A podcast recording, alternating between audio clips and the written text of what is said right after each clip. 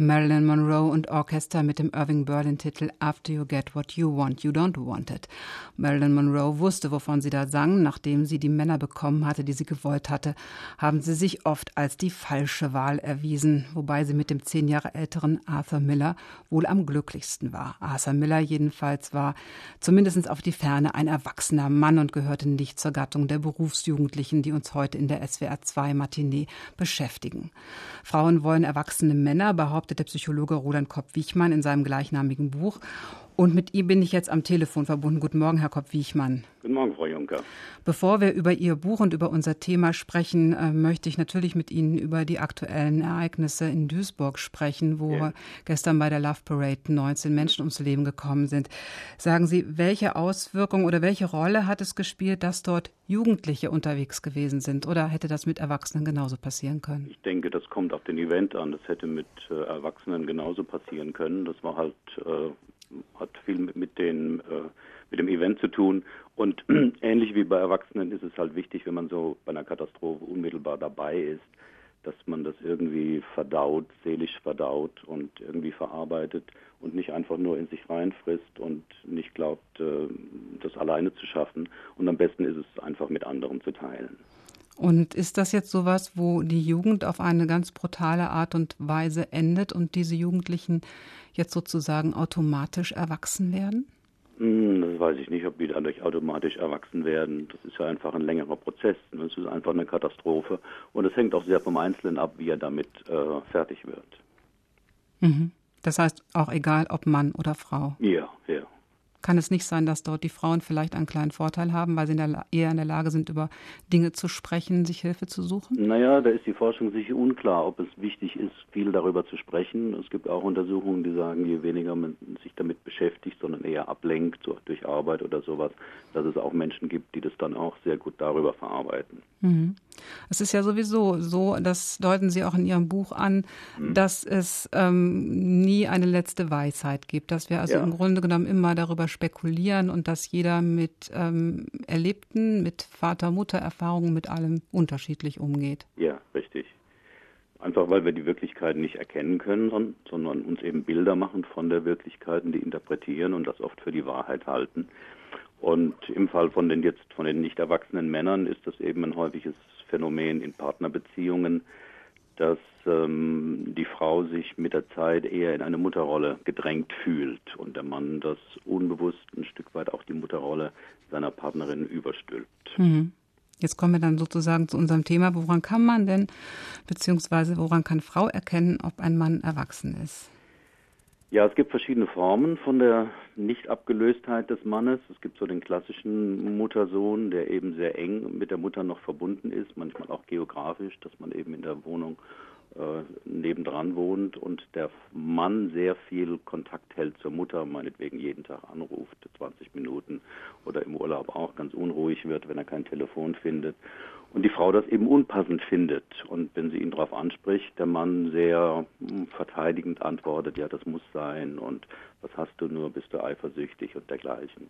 Eine andere Form ist, dass man, dass eben der Mann, der sonst vielleicht eine ja, sehr gute Position im Beruf hat und da fähig ist, zu Hause sich eben in einen Prinzen verwandelt und äh, was weiß ich, den Geschirrspüler nicht bedienen kann mhm. zumindest das vorgibt. Mhm. Aber sind das nicht sehr selten Exemplare? Die sind sehr häufig, wenn ich die Kommentare auf meinem Blog lese oder auch im Bekanntenkreis. Ganz vielen gehen da einfach Lichter auf, dass, äh, dass das ein sehr häufiges Phänomen ist. Ja. Mhm. Ähm, jetzt ist es aber so, es gibt ähm, den Mutter-Sohn und es gibt die Vater-Tochter. Ja. Können Sie das nochmal genauer beschreiben, ähm, was die Vater-Tochter in Abgrenzung zur Mutter-Sohn Also Mutter der Vater, der, der, der Muttersohn praktisch hat es nicht geschafft aus der mütterlichen Sphäre, das entwickelt sich ja ungefähr so zwischen dem sechsten und zehnten, zwölften, vierzehnten Lebensjahr, wo es eben um die Identitätsentwicklung geht. Und da ist es wichtig, dass eine männliche Person, im Idealfall eben der Vater, präsent ist, nicht nur anwesend, sondern auch emotional präsent ist und dem Jungen zeigt, so und so denkt ein Mann, so und so verhält sich ein Mann. Das heißt, ein, ein, ein Junge oder ein Mann, das lernt man eben nicht von Müttern, sondern mhm. lernt man von einem Vater. Und ähm, im Falle von Muttersöhnen ist eben meinetwegen der Vater nicht präsent, weil die Eltern sich getrennt haben oder er ist einfach viel unterwegs oder traut sich eben nicht in der Beziehung als Mann aufzutreten, weil die Mutter sehr dominant ist. Und im Falle der Vatertochter ist es genau umgedreht. Da schwärmt eben die Tochter für den Vater, hält lange Kamingespräche und die Mutter werkelt irgendwie in der Küche. Und die Mutter wird als weibliches Rollenvorbild nicht ähm, präsent, ist, läuft vielleicht immer nur in der Kittel, Kittelschürze herum und greift da auch nicht ein äh, in diese, naja, heimliche Liaison zwischen der Erwachs zwischen der äh, frühen Tochter und dem Vater. Mhm. Jetzt ist es aber so, das habe ich auch in Ihrem Buch erfahren, dass ja. diese Kombination Mutter-Sohn, Vater-Tochter, also Mutter-Sohn und Vater-Tochter, dass die relativ häufig ist. Ja, die suchen sich unbewusst insofern, weil beide ja eine Schwierigkeit haben mit dem Ablösen. Beide haben ein Stück weit auch Schwierigkeiten mit der eigenen Geschlechteridentität. Ähm, und für eine, für eine Ehe oder für eine erwachsene Beziehung braucht es eben Mann und Frau. Und das zeigt sich ja nun am meisten in der Sexualität. Und wenn jemand da eben Schwierigkeiten hat, dann sucht er sich meistens unbewusst jemanden, der damit auch ein Stück weit Schwierigkeit hat. Insofern ist das eine häufige Kombination. Die beiden können dann einfach ein gutes Team sein mhm. und äh, können auch Kinder haben und dergleichen, machen vieles gut.